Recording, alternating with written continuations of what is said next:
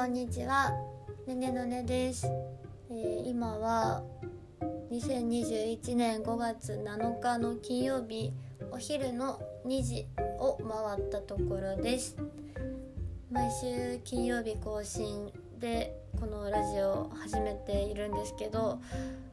なんかそうするとね1週間がとっても早く感じます。ああもう金曜日なんだってあの木曜日の時点で思います明日金曜日だ。みたいな感じで。であとはまあ意識的に今週何やったっけ？あれ話そうかなっていうのを考えるようになるんですけどいざこう始めると忘れてしまうっていうはい私らしい感じに仕上がってます。皆さんゴールデンウィークはどうお過ごしでしたでしょうか？私はグループ活動のレオワンダーのライブが、えー予定通りありましてあとは幼なじみのあきちゃんと、えー人の少ないところを狙おうということであの芝生に行ってみたりとか めちゃくちゃ朝早く会ってみて朝7時集合してみたりとかなんだか小学校の時に戻ったような遊び方をしてたなと今思えば充実してたなこのゴールデンウィークはと思い返してました。で、まあ、昨日がねきあすごいなまった。昨日がゴールデンウィーク明け1日目の平日だったと思うんですけど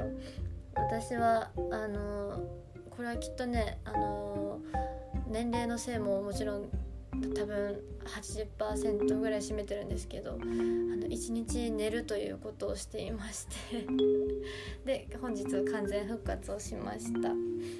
寝ても寝ても寝足りない日ってないですか？あの私は月に12回来るんですけどそれがちょうど昨日だったみたいで。でも昨日すごい天気良かったんだよね。なんかみんなのツイートとかインスタの写真からそれは感じていました。でもいっぱい寝れて今日は元気なのでまあいいかなと思いながら。今日が始まったという感じです。えーそう。前回トークテーマを募集したんですけど全部話しきれてなかったのでえっ、とそのの残っていたものについて話そうと思います。えっ、と家族のエピソードを聞いてみたいっていう話だったのでうんそれぞれあるかなと思って私は、えー、と北海道の釧路市に住んでるんですけど2世帯住宅で、えー、と1階がじいちゃんとおばあちゃん2階が私とお父さんお母さん私弟の4人で、えー、と下のおじいちゃんは亡くなっているので下はおばあちゃん1人です。で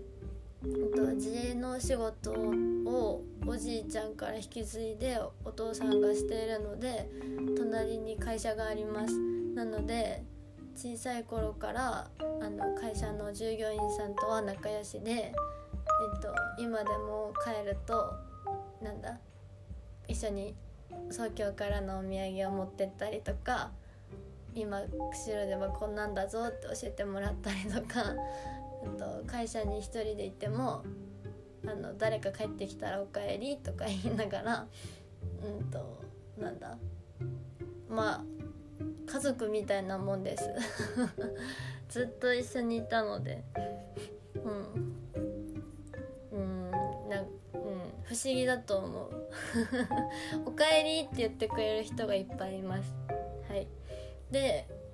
えっ、と本当の家族？なんて言えばいいの、えっと、お父さんお母さん弟は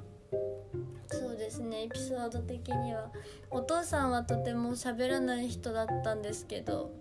とても喋らない人いや喋りますね。喋るんだけどあんまり和気あいあいとしたお父さんじゃなくってなんか私が悪いことをするとライターに火をつけてこっちにこう無言で近寄ってくるみたいなちょっと最低最低 ちょっと不思議なお父さんだったんですけど私が成人して東京に出てきてから家庭に余裕が出て、えっと、夜遊びをするようになったチャーミングなお父さんです。お父さんはでもあの でもお父さん私に似ててってかお父さんが私に似てて私がお父さんに似ててが分かんないけどうちの家族誰も嘘つけないんですよ。上手に。あの隠し事ができなくて。したとしてもバレるみたいな感じの家庭なんですけど。お父さんのねあのお財布から化粧品を買ったレシートが出てきてお母さんとこれは一体何だろうって話をして。でレシートって日にちと時間も載ってるじゃないですか。あと場所購入した場所も書いてて。ああこれはなんとかのなんとかちゃんに買ってたんだろうなみたいなのをお母さんと一緒に見つけてそのレシートを持って私たちにも何か買ってよっていうような和気あいあいとした家庭です。あの浮気なのか夜遊びなのか分かんないしもし、まあ、お母さんにね浮気だとしたらどうすんのって言ったら別にっていうようなお母さんです。えっとその時の、えー、心情だったり歌詞がね「そのうちやるねの」えっと、渋谷っていう歌詞に入ってたりします、えー、知ってる人は知ってるし知らない人は知らない曲だと思うけどよかったら聴いてみてください。あとお母さんはなんだろうな。お母さんは元資生堂の美容部員さんでした。なのであの化粧品のセレクトとかは実家に帰った時にお母さんに全部お願いしてやってます。ただ今は、えー、自分も言ってたけどその見る影もなくハッピーなボディになっていますのでハッピーなボディあのなんか出産する時に私が長女なんですけど出産する時に私にたくさん栄養いくようにってその時にすごくいっぱい食べたお話をいつも聞くんだけど本当にあの嫌いなものも一生懸命食べたしあの赤お腹の中の赤ちゃんが困らないようにっていうのでいっぱい食べた時に、えっと、太って私を出産した後も戻らなかったそれで今に至るって話をよく聞きます。あとなんだお母さん。お母さんはうん。お母さんはね今は優しいけど、えーと、小学生の時はすごい私も悪かったけどね。お母さんも更年期だったのかな。いろんなものがあって。今はもう笑って過去の話をするけどすごく怒られててもうなんだろう前日深夜に3時まで怒られててそのまま小学校へ行くとかしてたのでなんだろう小学校の写真を見るとあの可愛い時とすごく顔が腫れてる日があってなんかあこの日の前日怒られたんだなっていうのが分かるぐらい顔がねすごい違ったりします。ですかね。お母さんはうん今今もいっぱいエピソードがあります。あと弟はえっと4つ下中学校高校が被らない被らないんですけどそれ3つ下か？3つ下です弟。犬年です。弟は、えー、私のことが大好きです。私が言うなって思うと思うんですけど今でもそれは感じます。えっ、ー、とそれはなぜかというと、えー、弟が初めて喋れるように日本喋れるようになった日本語が私の名前だったからです。普通なんかママとかお母さんとかだと思うんですけど私の名前を一番最初に呼びました。それぐらい私も可愛がってたし顔好きだなってずっと私の後をずっと追ってくるような弟でした。うんあなんだろう。それでも兄弟喧嘩っていうのは勃発するじゃないですか。それでも。まあ基本私がふっかけることになるんですけど。でもうんと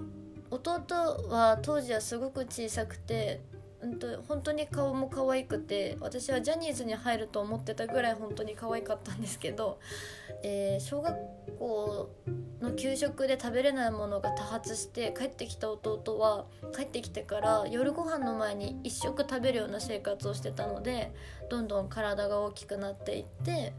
まあ高校生ぐらいの時には1 8 0センチで1 0 0キロは超えるぐらいの体型になっていて、まあ、そのぐらいにはもう喧嘩はなかったので、まあ、勝ち負けとかそういう戦いもなかったんですけど基本的には一緒にゲームをしてました。あのスマッシュブラザーズとかえー、あとゾンビ系とか心霊ゲームホラーゲームが好きなので弟の部屋で一緒に夜遅くまでゲームやったりっていうのはずっとやってたりしたかな。弟との話。弟との話で今にも続いてる話だと私があんまり学校行かないでゲームやってた時に私ってあのリズムゲームが好きで「太鼓の達人」をやってたんですけどその中にナムコオリジナルの曲で「アイドルマスター」っていうあのコンテンツの曲が入っていてその曲がすごく好きでやっていたらこれは何ていう曲っていうのを聞いてきて「アイドルマスターっていうらしい」っていうのを言ったら弟が XBOX を買ってきてアイドルマスターのゲームを始めてそこからアイドルマスターって中の声優さんがライブするんだってとかアニメが始まるらしいよっていうことでお互い見出してで気づいたら弟が「ライブチケット取ったけど行く?」ってなってて初めて行ったのがないんすかなアイドルマスターナムコナムコのみんなのバンドセットのライブだったのその時が。で弟が1列目のチケット取ってて私がなんかちょうど中間ぐらいの取っててでもそっからもうライブに行くことの大切さというものをお互いが学び次どこ次どこみたいな感じでアイドルマスターのライブは行くようになりました。ほとんど弟と行ってます気づいたらあの弟はいわゆるオタクっていう感じで何て言うんですかあのサイリウムを全身に3 4 0本つけるような感じでお待たせみたいな感じになってて 私はすごい可愛いなと思っていつも見てます。こんな感じでしょうか。もう一個ねエピスあの来てたんですけどもし神様に会ったらああんうんうん？もし神様に会ったら何をお願いしますかっていうトークテーマ来てたんですけどこれはこれで一つ長くなりそうなので次の回でお話ししようかなと思ってます。また今回もトークテーマ募集しようと思うのでよかったら感想だったり、えー、何かを何かを 送ってくれると 嬉しいです。長くなったね。また更新します。以上ねねのねでした。バイバーイ。